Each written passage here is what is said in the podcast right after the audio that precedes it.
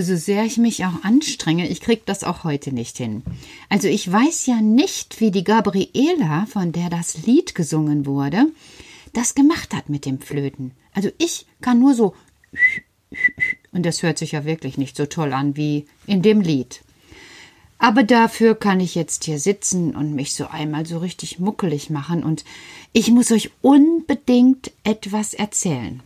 Also gestern Abend, nachdem die Sendung zu Ende gewesen ist, sind mir noch so ein paar Dinge durch den Kopf gegangen. Und dann siehst du besonders lustig aus. Ich kann förmlich sehen, was dir durch den Kopf geht, Petra. Hm, das habe ich mir schon ein paar Mal gedacht, Karl, dass du meine Gedanken erraten kannst. Ich wäre kein Wicht, wenn ich das nicht wüsste, wie es geht. Wie? Können das alle Wichte? Viele, viele von uns. Unsere begabten Wichte können das alle. Was willst du mir jetzt damit sagen, Karl? Es gibt begabte und unbegabte Wichte? Ja, es ist bei uns wie bei euch. Es kommt immer darauf an, was ein Wicht Wichtiges aus sich machen will. Und ich, ich denke schon, ich möchte ein wichtiger Wicht sein. Also weißt du, jetzt wo du mir schon so viel erzählt hast und wo du sowieso meine Gedanken lesen kannst, kann ich es dir ja sagen. Du bist mir in den letzten Wochen ganz schön wichtig geworden. Das habe ich gestern Abend gedacht. Ach, Petra, seufzte da und schaut mich so lieb an, das müsstet ihr sehen. Und ach ja, da fällt mir ein, es gab wieder eine Anfrage. Wieder so etwas wie ja, was soll das denn sein, als ob ein Wicht am Mikrofon was sagen könnte? Es gibt tatsächlich Leute bei uns im Land, die denken so komisch, so ich weiß nicht, dass die wirklich glauben, es gebe nicht, was es gibt. Das ist echt ein großes Thema. Und ich frage mich immer, wie kommst du auf diese Idee, Mensch? Also, wenn du einen Wicht hörst, der sagt, ich bin wichtig, darfst du davon ausgehen, dass es diesen Wicht gibt. Und dieser Wicht sagt natürlich seine wichtigen Dinge ins Mikrofon. Ja klar. Weißt du, ich stelle mich einfach gleich hin, auch wenn ich schon im Nachtpolter bin. Und dann machst du ein Foto von mir und alle können sehen, dass ich, der wichtige Wicht Karl, ins Mikrofon spreche. Oh du, das ist eine sehr gute Idee. So werden wir das regeln, und ich bin mir sicher, danach gibt es weniger dumme Fragen. Also das finde ich sowieso. Weißt du, ich wäre froh, wenn es nicht so viele dumme Fragen in der Welt gäbe. Es gibt ja immer die Überzeugung, dass jede Frage gut ist, aber so im Moment zweifle ich daran manchmal. Manchmal denke ich, nee, das habe ich bisher auch immer geglaubt, dass Fragen dazu da sind, schlauer zu werden. Aber manchmal glaube ich das nicht mehr, weil aber ist auch egal, ist ein anderes Thema. Ich freue mich, dass du hier bist, Karl, weil ich durch dich so viel ins Denken komme. Zum Beispiel? Und er dreht seinen Kopf so ein bisschen schräg. Das müsst ihr euch vorstellen. So ein ganz kleines bisschen. Und dann sieht es so oben aus, sein rotes Haar, als würde es eine kleine Locke bilden. So am Oberkopf.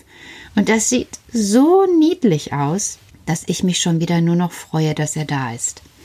Und ich sage, schau mal, Karl. Gestern hast du mir ja erzählt, wie die Tannensaat ausgesät wird. Ja, Hast du das vielleicht behalten können? Aber natürlich habe ich das behalten. Ah, das heißt, du kannst ein, ein Weißtannenbauer. Nein, nein, nein, nein, nein, nein, nein. Denn ich sehe mich schon in einer grünen Hose, in einer Arbeitshose, mit Lederhandschuhen und einer Hacke durch den Wald ziehen. In Mosiana. Aber das hatte ich nicht vor. Noch nicht. Wer weiß. Wer weiß, was noch kommt. Aber ich habe mir überlegt, du hast ja gesagt, dann wird so hinterher der Zaun darum gebaut, damit der Borgkeif nicht die Saat frisst. Ja, das hast du gut behalten, Petra. Und dann, Karl, ist mir aufgefallen, ich bin ja auch schon häufiger in Wäldern spazieren gegangen, und das stimmt, was du erzählt hast. Also ich bitte dich, als ob ich irgendeinen Mumpitz erzählen würde. Pappelapapp mit Soße, Petra. Fast muss ich mich ärgern. Oh, Entschuldigung, das wollte ich wirklich nicht. Ich wollte einfach sagen, ich habe so etwas schon einmal gesehen. Nämlich, wenn ich unterwegs gewesen bin im Wald, bin ich auch schon manchmal in einen in einen Bereich, sag ich mal, gekommen, wo ich so Zäune gesehen habe.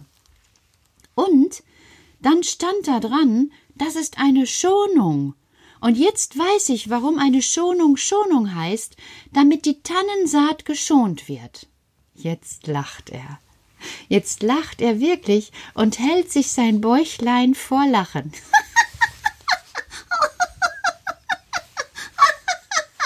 Petra, Petra, Petra, aber weißt du, eigentlich hast du recht.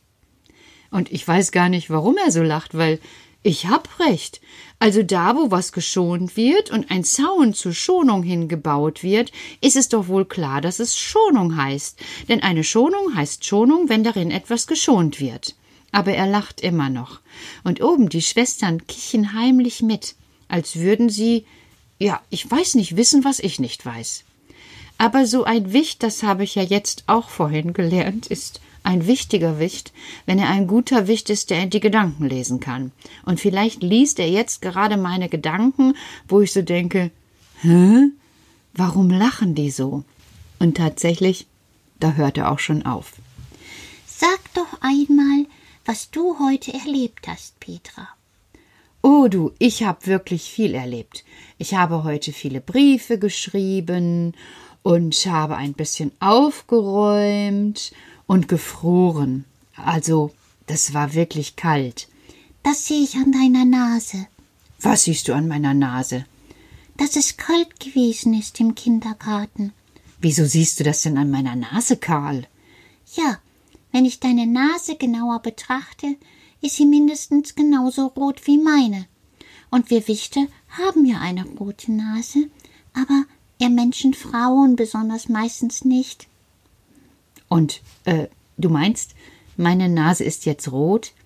Oh ja, du siehst fast aus wie ein Großwicht. Also, es gibt keine Großwichte in Mosiana, aber Petra, gäbe es einen Großwicht, die würde so aussehen wie du, mit so einer schönen roten Nase. Und fast sieht es aus, als würde so aus seinen Augen so kleine Herzchen kommen. Und ich denke, äh, sag mal, ist der ist er vielleicht ein bisschen in mich verliebt? Also, das wäre ja mal. Ach, Petra, sagt er, der schon fast wieder meine Gedanken erraten hat oder bestimmt, und macht so mit der Hand so rauf und runter. Kennt ihr das so, wenn man so, ha, als würde, nee, lieber nicht oder doch oder ich weiß noch nicht? Und ich denke mir, das ist jetzt wieder ein Thema, über das ich nicht weiter sprechen werde.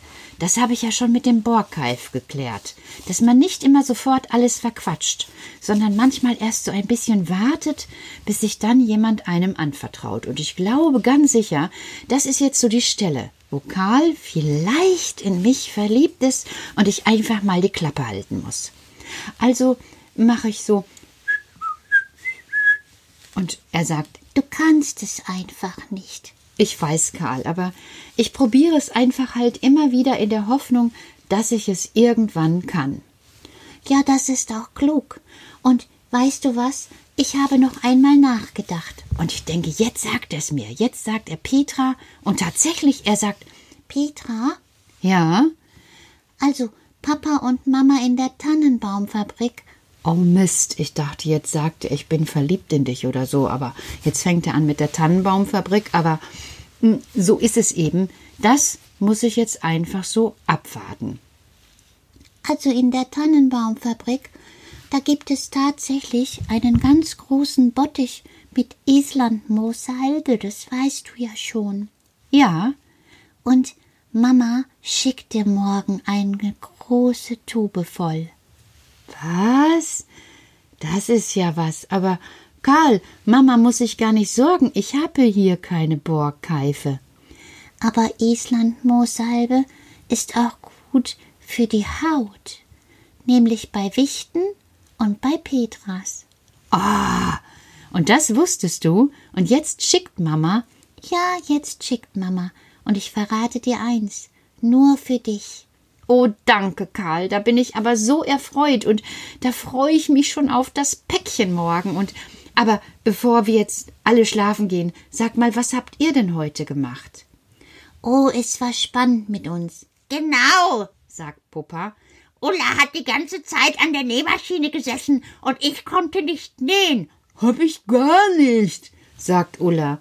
Streitet euch doch nicht, ruft Loli, und Bulli guckt und stiert vor sich hin und versteht wieder nicht die ganze Streiterei und sagt, wir werden doch fertig werden. Bis Fasching ist, sind all unsere Kostüme fertig. Und Karl sagt zum guten Schluss, eins ist schon fertig, und dreh dich mal um. Wie bezaubernd sieht das denn aus? Und ich dreh mich um, und da sehe ich, habt ihr's behalten, als was die zu Fasching gehen? Eine ganz süße, reizende Nixe. Nein, das zeige ich euch noch nicht. Noch ist ja Zeit. Und auch ihr habt Zeit, euch Gedanken zu machen, als was ihr euch verkleiden wollt. Denn ich finde, zu Hause lässt es sich auch prima verkleiden. Jetzt verkleide ich mich aber erstmal in meinen Schlafanzug hinein, denn ich habe kalte Füße und ich bekomme, ich bekomme schlechte Laune, wenn ich kalte Füße habe. Deshalb brauche ich jetzt dringend, dringend meine Bettdecke, damit meine Füße kuschelig warm werden und ich so schön träumen kann, wie ihr das jetzt könnt. Gute Nacht. Bis bald. Schlaft alle gut und wie mein Onkel Emil immer gesagt hat, träumt süß von sauren Gurken. Und die sauren Gurken, die essen wir dann morgen auf. Gute Nacht.